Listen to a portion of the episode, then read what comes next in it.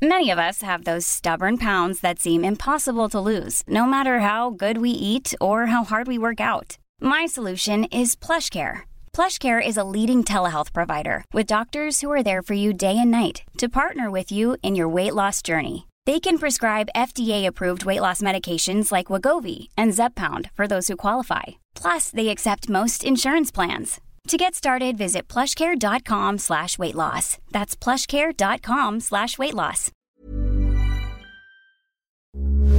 Heraldo Radio, con la H que sí suena y ahora también se escucha.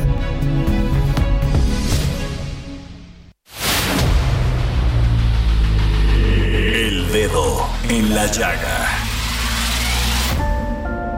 Había una vez un mundo en el que nadie creía. Un país de historias inexplicables. Una nación con personajes asombrosos. Santo Tomás tenía razón. Hay que ver para creer. El México increíble. Las verdades que duelen. La voz de los que callan. El dedo en la llaga. Infórmate, diviértete, enójate y vuelve a empezar.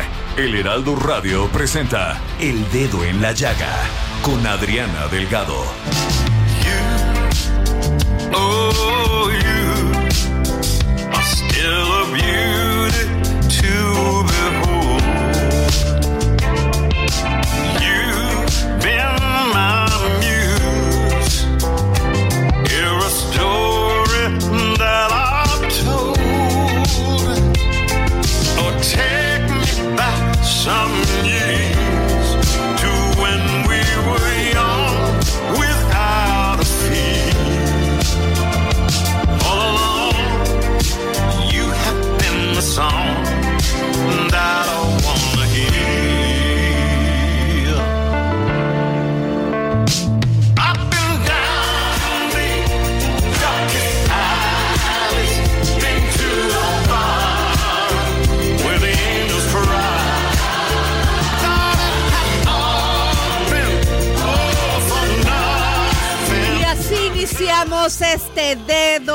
la llaga de este martes 10 de octubre del 2023 y estamos escuchando esta maravillosa y bellísima canción Finish Line, una canción de Elton John y Stevie Wonder que se enfoca en la importancia de perseverar, seguir adelante a pesar de los obstáculos que se presentan en la vida.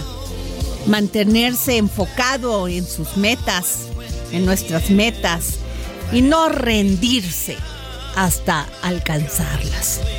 Y esto mi solidaridad y cariño al pueblo israelí. Hoy y siempre. A todas aquellas personas que sufren la guerra, a todas aquellas personas en este país, también en nuestro país, que todos los días pierden la vida en manos de los delincuentes. A todas aquellas mujeres, madres, hijas que amanecen muertas en este país. Sin embargo, tenemos que seguir adelante, pero tenemos que visibilizar día con día lo que sucede. Así iniciamos este dedo en la llaga, son las 3 de la tarde con 3 minutos y nos vamos a un resumen de noticias con Heriberto Vázquez. El presidente Andrés Manuel López Obrador informó que prepara un proyecto para que los concesionarios de ferrocarriles operen trenes de pasajeros en las rutas que se tienen planeado rehabilitar o construir al final de este sexenio y en la siguiente administración. Dijo que en los próximos días se finalizará el proyecto y lo dará a conocer a los empresarios a ver qué responden. Con un avión de la Fuerza Aérea rumbo a Israel, el mandatario dio a conocer que hay mil mexicanos que se han inscrito para salir del país ante el conflicto armado en la franja de Gaza. Además, informó que hasta el momento se contemplan dos connacionales desaparecidos. Aunque señaló que la postura de la federación no cambiará, el presidente dijo que la embajadora de Israel en México, Elianat Kranz Neger, está en su derecho de inconformarse con el gobierno por no tomar una postura ante la guerra contra Hamas. Reiteró que la constitución establece su política exterior y además no queremos violencia. El jefe del Ejecutivo Federal negó que se haya aceptado instalar centros de movilidad migratoria en México para que las personas en condición de movilidad se resguarden en el país mientras esperan la resolución de su estatus en los Estados Unidos. Señaló que lo ideal es que estos módulos se implementen en los países de origen de los migrantes para que no se arriesguen a cruzar por la República. El mandatario mexicano rechazó que las huelgas y paros de los sindicatos automotrices en Estados Unidos afecten de manera amplia a la industria en México. Sostuvo que no se tiene preocupación por la situación ya que afecta más el bloqueo en la frontera con Texas. Mediante la firma de un acuerdo con 23 gobernadores, el gobierno federal avanzó con la federalización del sistema de salud con IMSS Bienestar. De esta forma se garantiza que se continúen llegando insumos y se brinde atención a quienes más lo necesitan.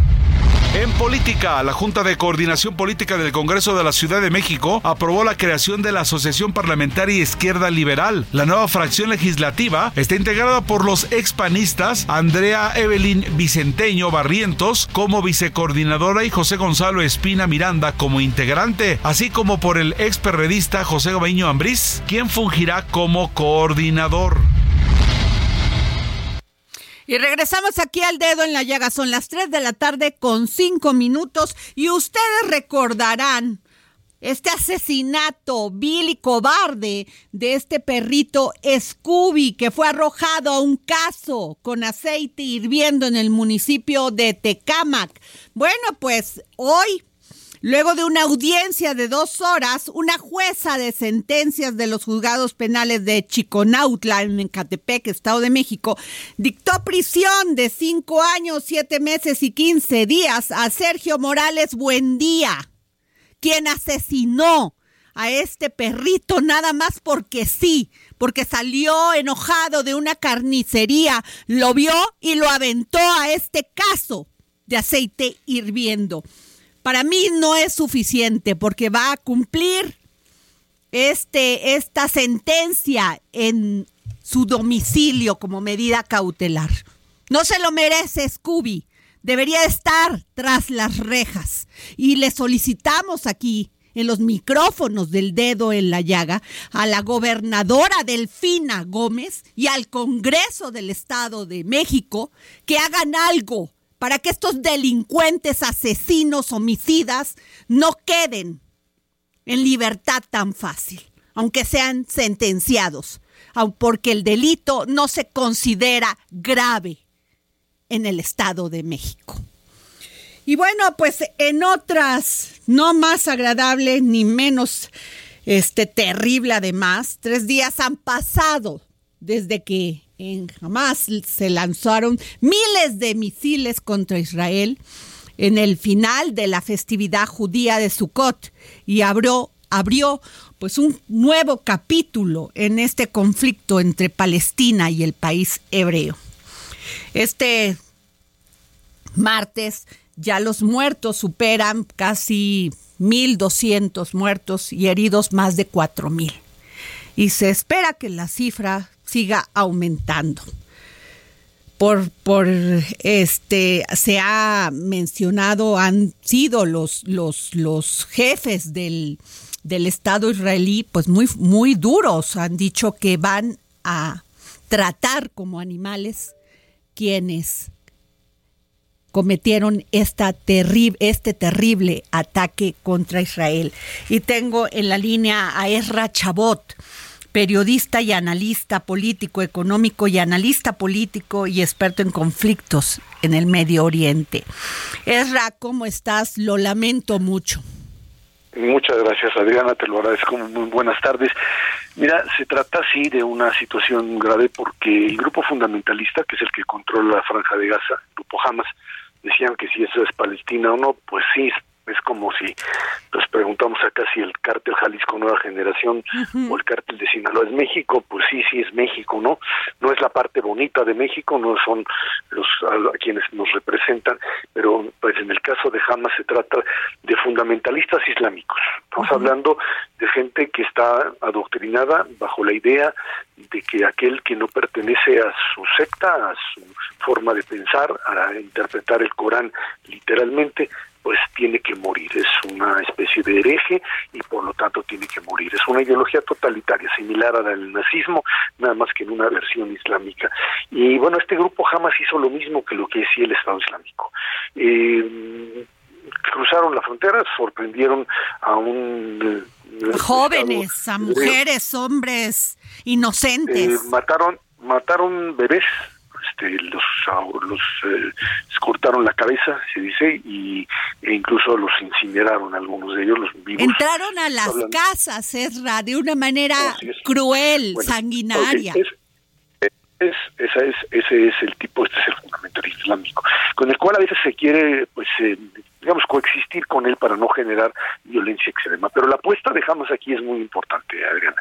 Es una apuesta básicamente por la muerte. O sea, es una, eh, estos señores saben muy bien y lo prepararon durante tiempo. Uno, que sabían muy bien que eh, el primer ministro israelí Netanyahu simplemente pues no tenía, no tiene la capacidad como para gobernar ese país y entonces eh, te, te sorprende porque la incursión la pueden hacer, la planean durante seis meses y la respuesta de pues, supuestamente un Estado poderoso con los mejores servicios de inteligencia en el mundo y la- el, gran mito del Mossad, etcétera, etcétera, resulta que en la frontera sur no había nadie, no había nadie.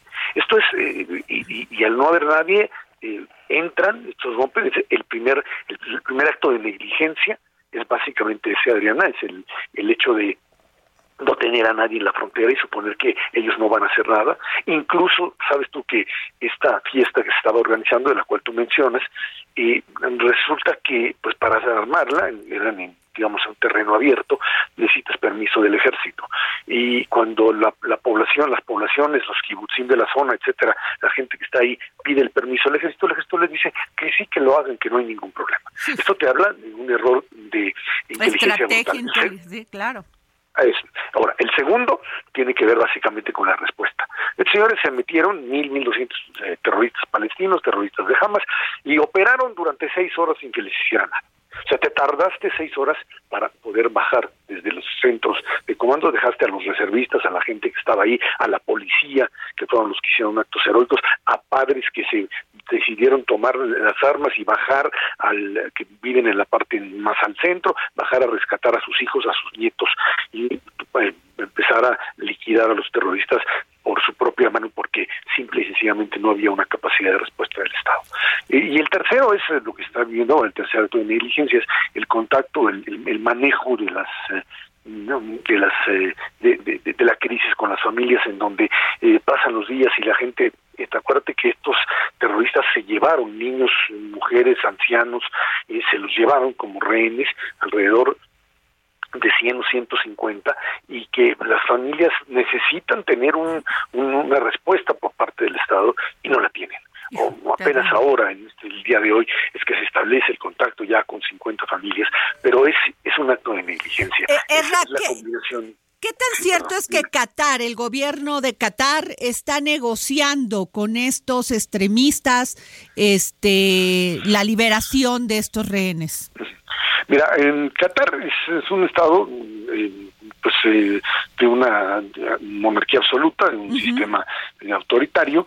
Son los que financian la cadena esta Al Jazeera, ellos la, la manejan, en donde puedes oír toda la crítica a Occidente, nada más no te ocurra criticar al emir de Qatar, porque pues, obviamente esto no, no entra, ya sabes, es el modelo autoritario. Pero bueno, finalmente Qatar lo que ha hecho es, es apoyado a Hamas durante mucho tiempo. Eh, en los últimos años ha tratado de mostrar una postura más pro-occidental.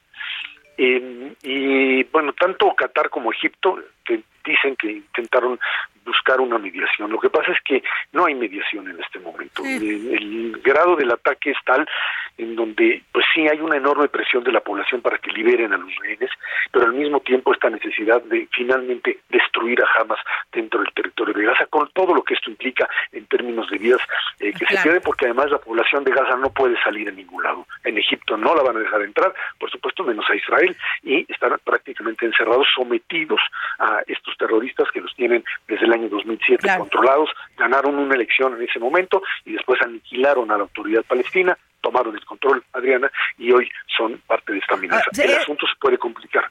Esra, el ministro de la Defensa de Israel, Joab Galat, ha ordenado que se imponga un completo asedio sobre la franja de Gaza, de tal manera que el territorio costero controlado por Hamas no reciba ni suministro eléctrico, ni combustible, ni comida. Sí, se trata de... Y, y dijo algo fuertísimo, estamos luchando contra animales humanos y actuaremos de la misma manera. Ah, es cierto, es, la determinación, digamos, finalmente de, la respuesta al, nivel, obviamente, de, tratar ya no de convivir con ese o de llegar a un acuerdo con eh, este tipo de, de, grupos que además su objetivo lo dice y, y, lo que lo que sucede es que en medio tienes una población de dos millones de personas, o sea, son dos millones los que habitan internamente. Y cuando tú generas este tipo de, de operativo, pues sabes que no tienes estás apostando por la muerte, o sea, no te interesa lo que le vaya a pasar a esa gente. Eh, que no solamente son estos terroristas, sino también niños, mujeres. No, estás hablando de estás hablando de población civil, pero digamos que estás en un, para Israel esto es una situación donde no hay otra alternativa más que tratar de una o de otra manera de pues em, acabar con el control que tiene Hamas dentro del territorio y eso es lo que van a hacer. El, el otro punto es que eh, Hamas intenta volver esto un conflicto de mayor nivel, a nivel internacional. Incluso por eso eh, hace unas horas Biden eh, pues da una conferencia de prensa, una declaración donde dice abiertamente que cuidado, que les dice a aquellos que quieran elevar el nivel del conflicto, se está refiriendo a Hezbollah en el norte, a los otros terroristas, los de Líbano, y a Irán, que cuidado, y lo que hace es mandar, acuérdate que lo que hicieron fue mandar lo que tienen ya en las costas de Israel, prácticamente es a un portaaviones, el portaaviones Gerald Ford, que es una base militar en sí misma, como elemento de disuasión para evitar que que ya ha sucedido, porque esta mañana también en, en el Líbano empezaron a, disparar cohetes sobre Israel, porque el grupo Hezbollah, financiado por Irán, lo mismo que Hamas eh, como tal, eh, aunque pertenecen, digamos, a, a, grupos diferentes, estarían, eh, digamos, estaría en posición de incorporarse, de decidir si sí le entra y si trata de, pues, aplastar a Israel por el norte, meterse y generar lo mismo no lo hicieron, ¿eh? o sea, tuvieron la oportunidad, esto te habla de la desprotección en la que estaban. Eh, si Hezbollah hubiese querido, hubiese podido entrar al mismo tiempo que Hamas lo hacía con eh, diría yo, soberbia de un gobernante como Netanyahu, que simple y sencillamente, pues parece que no entendió, no quiso ver la realidad, está totalmente desconectado de ella.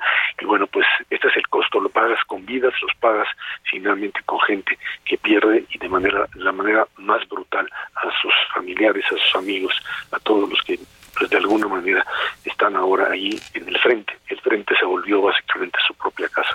Este, jamás ha dicho que si no cesan las hostilidades contra ellos van a ir asesinando uno por uno de los rehenes y que lo van a hacer público. Esto va a ser terrible. Eh, mira, esto es parte de la guerra psicológica interna. Eh, los rehenes para ellos en este momento son una ficha de cambio. Una ficha de cambio que más allá de lo que puedan hacerles, eh, tienen que mantenerlos vivos como forma de tratar de negociar algo. Eh, nunca creyeron que iban a llegar tan lejos como lo hicieron. Acuérdate que finalmente lograron meterse a poblaciones a 30 kilómetros de la frontera, una ciudad como Faquín, y, entraron, o sea, nunca pensaron que podían hacer esto. Es, eh, eh, esto para Israel es como para los Estados Unidos el 11 de septiembre un, del 2001, una, una catástrofe en términos operativos, en términos de de, digamos, de, capacidad de reacción, lo que lo, lo que sucedió en, en, la Unión Americana. Y eh, eh, la idea de tratar de liberar, acuérdate que además tienen allí entre los presos a varios ciudadanos norteamericanos. Eh, esto complica más la presión, hace que eh, en este momento se trate de, pues, de llegar a un tipo de acuerdo, lo hace básicamente Cruz Roja, en, que son los últimos que trataron de, de llegar a un, para ver qué, qué sucedía con, con donde los tenían, los tienen obviamente a estos 150 eh, rehenes dispersos por la franja de Gaza y están eh, y son su ficha de cambio. ¿Hasta dónde pueden llegar? Acuérdate que ellos no tienen un racional político como Occidente. O sea, sí, tú dices, no, es que sí los van a usar de ficha de cambio, bueno, sí son su ficha de cambio, pero en una de esas, por supuesto, terminan por matarlos. Ah. Eh, la lógica destructiva de este tipo de tiene límites y frente a eso es a lo que hay que enfrentarse, eso es a lo que hay que enfrentarse. Ahora, Ezra, eh, lo que dice, lo que me dijiste, me comentaste al principio de esta entrevista, de que te había sido terriblemente una falta en la estrategia, en la inteligencia. Eh, me parece tan raro que hayan estado en este momento tantas personas de tan diversos países en esta festividad judía del Sukkot y que Sí. este y que hayan entrado así. He, he estado viendo videos de incluso de militares que dicen que no entienden cómo es posible que dejaron la frontera sin sin sin este sin esta pues seguridad militar a la que siempre pues habían estado presumiendo. Adriana, la soberbia de los gobernantes aquí a ese en México, grado en Estados este Unidos, a ese eh, grado lleva- ¿verdad? Mira, mira, eh, tú imagínate cuando el ejército israelí le dice a los pobladores que pueden hacer la fiesta sin ningún problema.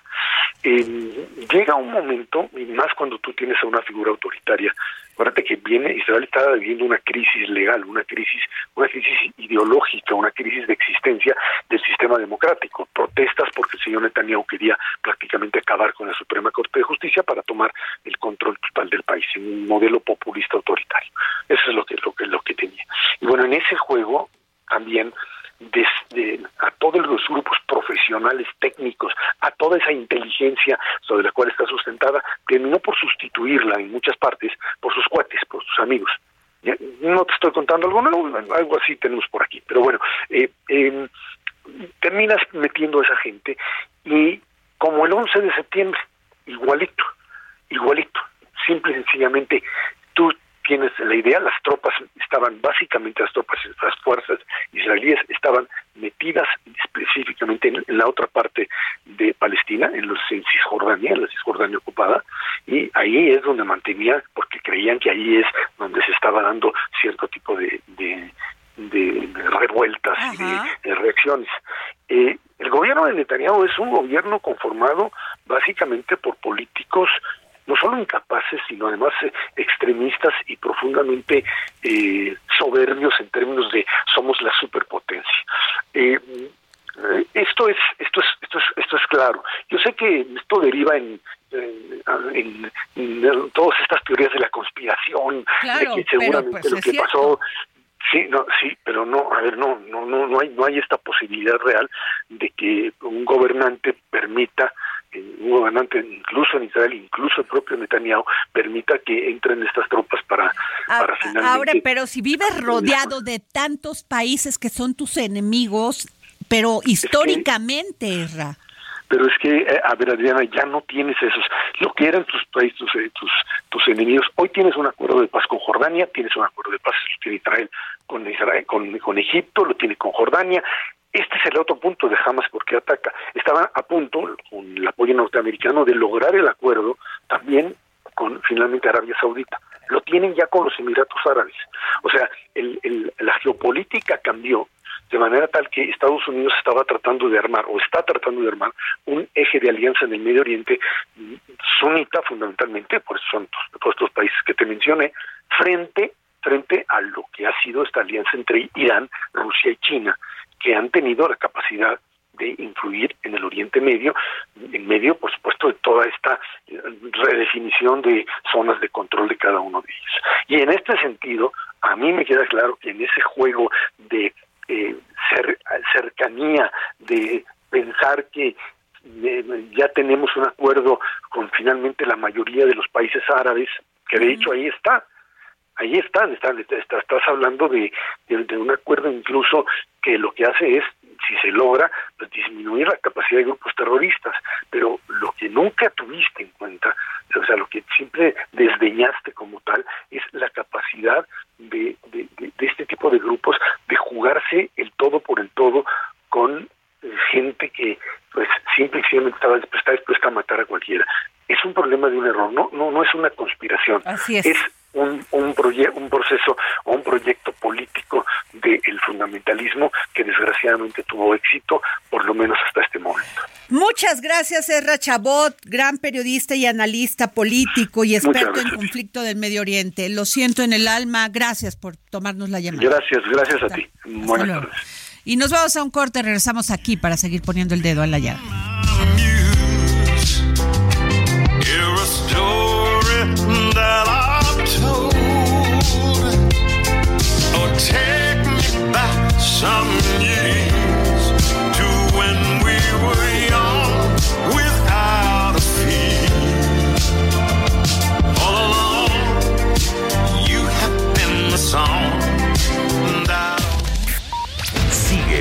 Adriana Delgado en su cuenta de Twitter. Arroba Adri Delgado Ruiz. Además, te invitamos a enviar tus opiniones y comentarios en texto o por mensaje de audio a través de WhatsApp al 55 2544 3334.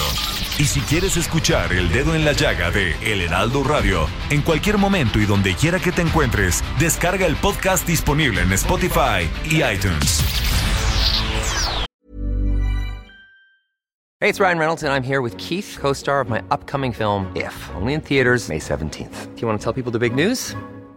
All right, I'll do it. Sign up now and you'll get unlimited for $15 a month in six months of Paramount Plus Essential Plan on us. Mintmobile.com slash switch. Upfront payment of $45 equivalent to $15 per month. Unlimited over 40 gigabytes per month. Face lower speeds. Videos at 480p. Active Mint customers by 531.24 get six months of Paramount Plus Essential Plan. Auto renews after six months. Offer ends May 31st, 2024. Separate Paramount Plus registration required. Terms and conditions apply if rated PG.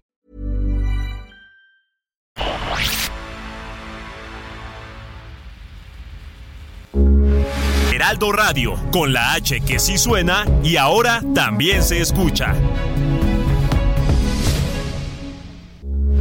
Heraldo Radio, con la H que sí suena y ahora también se escucha. Sigue a Adriana Delgado en su cuenta de Twitter en arroba Adri Delgado Ruiz. Y envíanos tus comentarios vía WhatsApp al 55 25 44 33 34 o 55 25 02 21 04. Adriana Delgado entrevista en exclusiva al alpinista y conferencista Viridiana Álvarez. Has escalado el Everest K2, el Kanchenjunga y el Lotz. ¿Cuál te implicó más reto? Pues ya de todas las 14 8000, este, mm, híjole, yo creo que K2 ha sido también uno de los retos mentales y físicos más grandes que tuve. K2 en, en Pakistán es la segunda más alta, una de las más peligrosas. Y mm, no había ninguna latinoamericana. Y había una leyenda de que las mujeres que subían, había un número muy pequeño de mujeres en la historia que había subido esa montaña, morían en otras montañas. Entonces mentalmente eso era muy fuerte. Y tenía pocos años de, experiencia, iba nadando contracorriente porque decían, ¿quién se cree ella que va? Este, decían otras mujeres de toda Latinoamérica lo han intentado porque ella, que empieza a los 30 años, que es de Aguascalientes, que no tiene ningún curso o certificación, con ese camino tradicional, era como este, ese deseo siempre que ha sido más grande de, de todo lo, lo, pues las circunstancias que no me favorecían. Jueves, 10.30 de la noche, El Dedo en la Llaga, Heraldo Televisión. Y regresamos aquí al dedo en la llaga, son las 3 de la tarde con 32 minutos y nos vamos a nuestro segundo resumen informativo con Heriberto Vázquez. En el país, México presentará una nueva nota diplomática a Estados Unidos para inconformarse por las acciones emprendidas por el gobierno de Texas en la frontera. Así lo anunció el presidente Andrés Manuel López Obrador, quien consideró que hay una creciente hostilidad del gobernador tejano Greg Abbott contra nuestro país. Aseguró además que los filtros que ha impuesto para la revisión del tránsito de personas y mercancías perjudican las relaciones comerciales en ambos países. La Embajada de Israel en México expresó su inconformidad por las declaraciones del presidente Andrés Manuel López Obrador sobre la actual situación de ese país. En un comunicado, la misión diplomática lamentó profundamente que el gobierno de México no haya adoptado una postura más enérgica y decidida y aseguró que mantener una posición neutral en lugar de tomar partido implica, en última instancia, respaldar y apoyar al terrorismo. Para hallar soluciones al fenómeno migratorio el 22 de octubre, los líderes de naciones de América Latina se reunirán en Palenque, Chiapas, a convocatoria del presidente de México, Andrés Manuel López Obrador. La intención es alcanzar un acuerdo de buena vecindad contra la pobreza en favor del bienestar, para buscar ayuda y respuestas conjuntas a fin de atender esta situación. El presidente Andrés Manuel López Obrador reconsideró y confirmó que aceptó la invitación de su homólogo de Estados Unidos, Joe Biden, y sí asistirá al Foro de Cooperación Económica Asia-Pacífico que se realizará en San Francisco a mediados de noviembre. En economía, la estadounidense Claudia Goldan, profesora de Harvard, fue galardonada con el Premio Nobel de Economía, siendo la primera mujer que recibe el reconocimiento en solitario, gracias a sus estudios que han ayudado a entender la evolución del rol de las mujeres en el mercado laboral y la brecha de género. El peso inició la sesión cotizando alrededor de 18.03 por dólar, mostrando una apreciación del 0.94% u 11 centavos, tocando un máximo de 18.3011 y un mínimo de 18.017 pesos por dólar, siendo la segunda divisa más apreciada el día de hoy.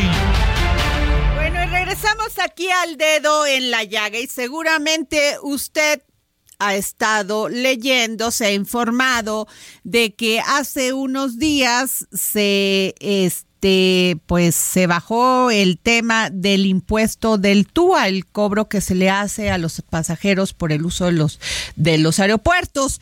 Esto pues ha provocado una serie de debates, incluso pues desplomó las acciones de los tres grupos aeroportuarios en la Bolsa Mexicana de Valores y este pues los títulos de los tres concesionarios cayeron en un, promedio de 20 y 30%.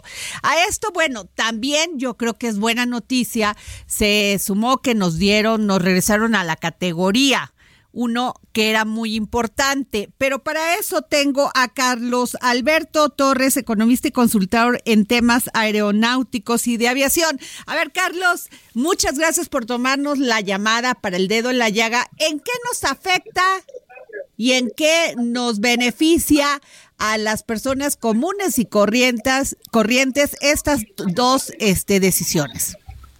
¿Qué tal, Adriana? Qué gusto saludarte. Igualmente. Oye, pues déjame arrancar quizás con la primera. Eh, como bien lo decías, la semana pasada hubo un anuncio por parte de la Secretaría de Infraestructura, Comunicaciones y Transportes para comenzar a revisar algo que se conoce como las bases de regulación para los tres grupos aeroportuarios en México que son concesionados que es Grupo Aeroportuario del Pacífico, Grupo Aeroportuario Centro Norte y Grupo Aeroportuario del Sureste.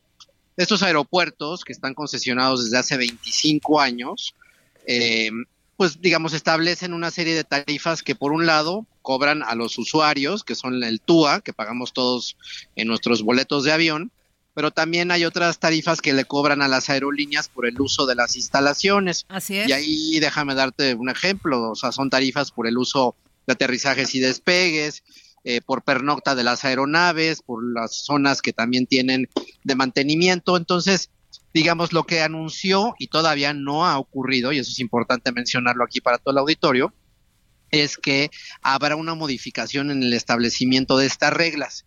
Extraoficialmente se ha hablado de que el gobierno está buscando disminuir esas tarifas de tal suerte que eso se traduzca en una reducción en las tarifas aéreas que pagamos todos los que volamos eh, en México y también internacionalmente hacia nuestro país, dado que, pues, lo decían ayer en un comunicado de prensa, ya se reunió la gente de los grupos aeroportuarios con el gobierno, revisarán cómo estas reglas pueden ser mucho más eficientes y trasladar esos eh, disminuciones finalmente al consumidor. Eso es bueno, ¿no? Todavía no ha bajado. Eso podríamos decir que es bueno, Carlos, tú que eres experto. Te diría que sí, digo, todo lo que sirva para bajar los precios y los costos de los boletos de avión como usuarios, por supuesto que es una buena noticia. Creo que aquí lo importante es, por un lado, dar la certidumbre a los grupos aeroportuarios que las reglas bajo las cuales ellos adquirieron, digamos, estas concesiones van a, respetarse y a regularse de manera ordenada. Y por otro lado, que los usuarios eh, no eh, recibamos pues un servicio y una calidad en los aeropuertos concesionados que sea menor producto de esta reducción. Creo que ese es el punto importante a proteger por un lado, ¿no? Bueno, ellos se quejan de que se perdieron este esta baja en estas tarifas, este eh, se cayeron sus acciones en 20 y 30%, lo que significó pérdidas conjuntas de más de 70 mil millones de dólares. Sí, te diría yo, bueno, si tú eres inversionista o alguien que nos escucha tiene acciones, ¿no? Porque las, estas empresas cotizan en la Bolsa Mexicana de Valores y alguna de ellas también en internacionalmente. Por supuesto que eso representa pues una afectación a los ingresos que estas compañías van a tener a los, a los siguientes años. Por supuesto que es una mala noticia, así lo leyó el mercado bursátil y esa fue la razón por la cual se cayeron el precio de las acciones la semana pasada. Pero creo que más allá de eso, como bien lo decías, para el usuario, ¿no? Para el pasajero, creo que tiene que garantizarse que esta medida que está adoptando el gobierno sea una medida que termine beneficiando a los usuarios sin afectar ¿no? los planes de inversión que estos tres grupos aeroportuarios están haciendo en el país. Creo que ese es el punto de equilibrio en el que tienen que llegar. En el comunicado de ayer no se establece un tiempo máximo de llegar a un acuerdo y una revisión, pero creo que en el fondo, pues lo que se tiene que revisar, y eso es una petición, este, mi querida Adriana, desde hace muchos años, de revisar si esos títulos de concesión con esas reglas que se otorgaron hace 25 años son válidas pues para los siguientes 25 porque las concesiones fueron por 50 años. Oye, Carlos, a ver, con esta reducción me encanta, pero ¿no está comprometida la seguridad del pasajero? De ninguna manera. La seguridad del pasajero es un asunto que compete en términos de revisión a la Agencia Federal de Aviación Civil y por otro lado también de manera individual a las aerolíneas, por supuesto que también a los aeropuertos, pero recordemos pues que siempre el tema de la seguridad es el valor más importante en esta industria y de ninguna manera esta reducción en las bases de regulación pues tendría una afectación directa sobre estos servicios. Bueno, y el otro punto, nos regresaron la categoría, categoría, perdón, uno. ¿En qué nos beneficia? Y también la, sería la misma pregunta, ¿en qué nos beneficia y en qué también nos perjudica si en algo nos perjudicó?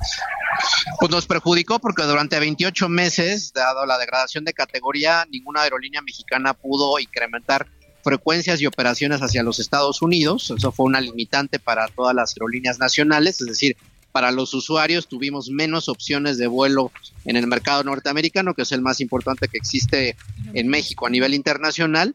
Para las aerolíneas, por supuesto que eso repercutió en dinero, en una muy buena cantidad de dinero, y a partir de la, del anuncio de la recuperación de categoría, que 28 meses, la verdad es que es una cifra récord, no para festejar, sino en realidad para pues lamentarnos porque eso no debió haber ocurrido, es que tanto las aerolíneas nacionales ya han anunciado un incremento de operaciones y de vuelos y de rutas, frecuencias y operaciones de código compartido eh, a partir pues de, de, este invierno mismo, de tal suerte que los usuarios, los usuarios que nos ven y nos escuchan, pues al final tendremos más opciones para volar hacia los Estados Unidos y eso también, te diría yo, que tendría que convertirse en un beneficio en términos de las tarifas. Muchas gracias, querido Carlos Alberto Torres, economista y consultor en temas aeronáuticos y de aviación. Gracias por tomarnos la llamada para el dedo en la llaga. Un gusto saludarte, mi querida Adriana. Un beso muy y grande. Bueno, y nos vamos con Patricio Morelos. Patricio, ¿cómo estás? Socio de Poligrama. Y bueno, todas las encuestas del Heraldo son de esta gran empresa encuestadora Poligrama. ¿Cómo estás? Hola Adriana, muy buenas tardes. Oye, pues este ya salió la encuesta. Puebla 2024 y va adelante, este, pues ya lo habíamos dicho, ¿no? A ver. Sí, efectivamente. Alejandro Armenta. Puebla es uno de los nueve estados que renovará su gubernatura el próximo año. Hoy es un estado gobernado por Morena y los datos nos dicen que como marcas políticas, como partidos, es Morena la marca número uno. Y es ahí donde la pregunta es, bueno, ¿quién sería ese nombre, hombre o mujer, que pudiera encabezar los esfuerzos de la cuarta transformación? Los números nos dicen que hoy está en la primera posición por segundo mes consecutivo el senador Alejandro Armenta con el 27.9% de las preferencias. Lo sigue el diputado Ignacio Mier, Nacho Mier, con el 15.2 pero ya muy cerca de Ignacio Mier, Julio Huerta, el exsecretario de gobierno de Puebla, primo del exgobernador, eh, del exgobernador Barbosa, que tiene el 12.6. Pareciera que empieza a haber una pelea cercana entre Julio Huerta e Ignacio Mier y a partir de ahí vienen también algunos otros nombres como Lidia Salomón, Claudia Rivera, Lisette Sánchez y también Rodrigo Abdalá. Así es. Oye, pues este eh, me imaginaba que Ignacio Mier iba a quedar con menos este, este distancia en esta encuesta y no fue así. Sabemos que hoy hay prácticamente, si me permite la expresión, una guerra, una disputa entre Alejandro Armenta e Ignacio Mier, que son primos, son primos entre ellos dos. Pero no cercanos. como, como dijeron por ahí, ¿no? El primo rico y el primo pobre, en una declaración. ¿Cuál es el primo rico y el primo pobre? Pero en una disputa de espectaculares, en una disputa de publicidad, eh, en una disputa de posicionamiento. Y bueno, en este momento sería Alejandro Armenta el que, el que está en la primera posición. Así es. Oye, Patricio, y este, ¿cómo ves? En, aquí no hubo competencia con este las mujeres que son competitivas, va, este, salen muy abajo. Sí, en esta ocasión hay tres mujeres, Olivia Salomón, quien fue secretaria de Economía en el gobierno actual, Claudia Rivera, quien ya gobernó Puebla Capital, y también Lizeth Sánchez. Sin embargo, sí, como comentas, por debajo de la media de los números que estamos viendo, donde hoy encabeza el senador Armenta y donde lo siguen Ignacio Mier y también Julio Huerta. Parecieran ser los tres nombres eh, principales, aunque bueno, todavía la espera de lo que decide el INE en temas de género y cómo esto va a influir. En y lo que decida Morena, porque no, inclu no había incluido a Alejandro Armenta.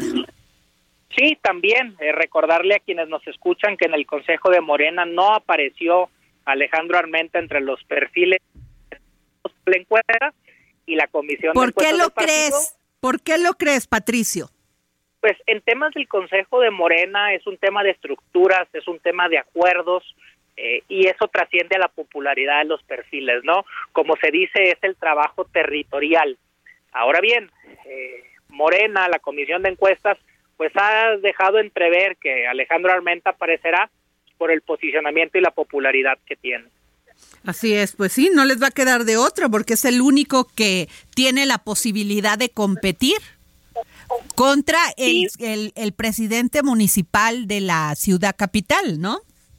Precisamente, y también a la espera de las reglas del juego que defina la alianza, el Frente Amplio, para ver la designación. ¿Cómo de su traes esa? Eh? ¿Cómo, ¿Cómo traes a la alianza, Patricio Morelos? Eh, mira, eh, cuando platicamos sobre partidos, Morena está muy por encima. Para la gente que nos escucha, Morena tiene el 37% de las preferencias y el PAN tiene el 19.6. Es una ventaja bastante amplia. Exacto. Por lo que el Frente requeriría de un perfil que venga a sumarles muchos votos y bueno, al día de hoy todo indicaría que Eduardo Rivera, el actual alcalde de la capital, pues es el personaje más conocido.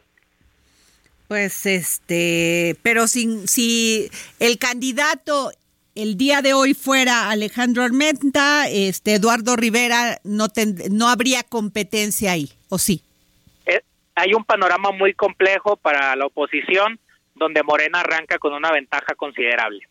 Bueno, pues dicho así, y con tu gran análisis, mi querido Patricio Morelos, pues seguiremos en contacto. Muchísimas gracias, Adriana, y que tengas buenas tardes. Muchas gracias. Pues, este, ¿cómo ve don Florentino Castro? Lo que estamos viendo. lo que estamos viendo. Así se va a empezar a calentar el ambiente electoral. Y Alejandro cercano al, ex líder del Senado. Así es, por eso no, por eso le habían hecho fuchi. Ya ve que hacen fuchi muy. Y muy, este, y, muy encaminado el diputado. Pues, pues, el diputado había hecho una gran campaña y acá y para allá y tomándose foto con unos, con otros. Y él estaba, el diputado estaba abiertamente con Adán Augusto. No sé si eso ya le, ya le, quita, le, quita, le resta, pero Alejandro Armenta pues estaba también muy cercano a Ricardo Monreal. Muy cercano. En fin, ya sé cómo, muy se, cómo se dan las cosas ahí en Morena. Bueno, don Florentino Castro, comisionado nacional de Mejor Edu. Mejor Edu, sí, así es. ¿Cómo está? La Comisión Nacional para la Mejora de la Educación. Oiga, ajá. Que nace eh, en, la última reforma educativa y que suple al Instituto Nacional de Evaluación Educativa que había en los sexenios del Fox a, a Peña. Pero además, fíjese que eh, muy interesante porque hicieron una evaluación diagnóstica muy interesante desarrollada a principios del ciclo escolar del 2022 al 2023 que tenía el objetivo de explorar los aprendizajes de las y los estudiantes de segundo a sexto grado de educación primaria y de primero a tercer grado de educación secundaria en las tres áreas de conocimiento, lectura, matemáticas y formación cívica y ética. Las últimas dos me parecen vitales en este tema de desquebrajamiento que hay familiar y de valores. Pero a ver, cuénteme. A ver, primero, el gran debate de los últimos años en México ha estado alrededor de la evaluación. Así es. Eh, evaluación sí, evaluación no, digamos. Así es. Nadie quiere evaluación.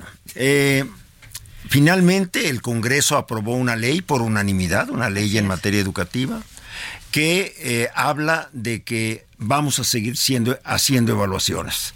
Pero estas evaluaciones tendrán características especiales. Usted decía una de ellas, diagnóstica, Claro. este, formativa, y eh, no la evaluación de, de- de- que tenía que ver con eh, castigar a los profesores por el resultado de la. Entonces, la, la primera buena noticia es que hay un nuevo modelo de evaluación, este, y además, este modelo de evaluación busca impulsar acciones de mejora. De nada sirve evaluar si no terminamos mejorando a la educación. Sí, lo que no es medible no, no se, mejora. Ok. Entonces, la pandemia, que es un antecedente que nos pega a todos, nos señaló que traíamos tres grandes problemas en materia educativa.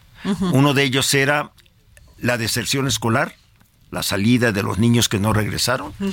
Eh, la otra era la pérdida de los aprendizajes a los que usted se refería. Y otra era los efectos en la conducta de los estudiantes, los problemas socioemocionales que están enfrentando los muchachos. Se hizo la evaluación y se publicaron sus resultados. Y se ha generado un gran debate alrededor de, de la evaluación, pero además ya estamos preparando la nueva evaluación. ¿Y cómo salió esta evaluación, don Florentino? No podía salir bien después del tema de la Híjole, pandemia. Qué. Este era muy difícil. Eh, solamente pensemos que la pandemia mató prácticamente a 700 mil mexicanos, entonces fue una co- cosa brutal. El sistema educativo no estaba preparado para enfrentar la pandemia, pero los mexicanos no estábamos preparados Exacto. para enfrentar la pandemia. Ni los padres de familia. Ni los padres, Fue ni- un desgarriate. Así es, muy bien. Entonces, eh, me parece que hay que aceptar que la pandemia nos, nos pegó y a partir de identificar, identifiquemos dónde están las debilidades, dónde están las fortalezas y vamos para adelante a la mejora de la educación. Así es. Entonces, la tarea central de, de Mejoredo es la mejora de la educación. Y una de las tareas y uno de los instrumentos para la mejora es exactamente la evaluación. Necesitamos que la evaluación regrese al lugar donde se hizo, al profesor, a la escuela, al director, para que conociendo el resultado, ahí se apliquen medidas correctivas. De lo contrario, la evaluación nos seguirá sirviendo para decir son más buenos los del norte que los del sur y son más buenos los del estado Pero esto tiene muchas veces que ver con un acuerdo político. Usted sabe el gran tema histórico que hemos tenido con los maestros y los sindicatos. Bueno, yo le diría que el primer acuerdo político que no registramos mucho es que la, la reforma educativa saliera con el apoyo de todos los partidos. Así es. En un momento donde nada salía con el apoyo de Así los es. partidos. Me parece que esta es una primera buena noticia. Y me parece también que necesitamos todos, todos los que integramos el sistema educativo, pues calar parejo. Aquí hay personajes claves para ayudar al tema. Por supuesto, la autoridad, de- es- eh, la autoridad educativa no le puede sacar al tema, la SEP tiene su tarea y tienen su tarea los 32 Así es. secretarios de educación y sus estructuras que hay en los estados.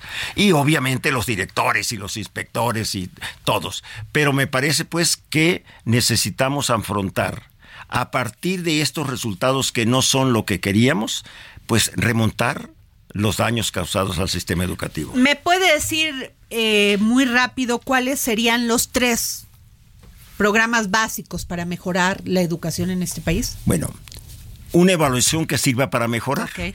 ¿sí? La formación de los maestros. Me queda claro. Clarísimo. Me parece que si hay alguna acción de mejora, es esta la formación. Claro. Y aquí hemos avanzado. Hoy tenemos un órgano que regula la evaluación a nivel nacional, pero por primera vez tenemos 32 comités de, evaluación, de, de formación que hay en cada uno de los estados, para que la evaluación responda a la realidad de cada estado y no necesariamente a lo que pasa a nivel nacional. Me parece que este es uno de los grandes temas. Así es. Y hay que mejorar las escuelas en el más amplio sentido de la mejora. Darles dignidad a los niños. Vamos que desde- vean bonito su vamos, lugar donde vamos desde lo aprender. físico hasta lo técnico, hasta las nuevas tecnologías que no se irán nunca más. Me parece que estamos obligados a la mejora de las escuelas. Estas serían las tres grandes tareas que debe impulsar un organismo como Mejoredo, caminando a mejorar la educación. ¿Cuándo en México. vendría la próxima evaluación, don Florentino? Se está haciendo el levantamiento en este momento y seguramente, seguramente el año próximo estaremos en, lo- en la primer semestre del año eh, próximo conociendo la nueva evaluación que espero sirva para corregir debilidades. Pues qué gran trabajo. Muchas gracias, don Florentino Castro, comisionado nacional de Mejor, Mejor Edu. Gracias. por estar aquí en los micrófonos. Gracias a de- usted. Dedo en la llaga. Muy amable. Gracias, esto fue todo aquí en el Dedo en la Llaga. Sin duda me da mucha lástima porque es un tema que a todas las madres y los padres nos interesa. Que los, nuestros hijos tengan mejor educación. Nos vamos. Years.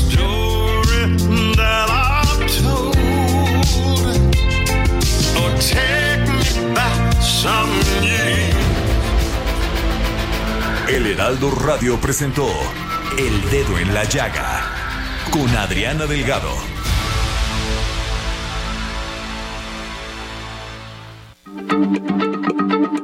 Heraldo Radio, la se comparte, se ve y ahora también se escucha.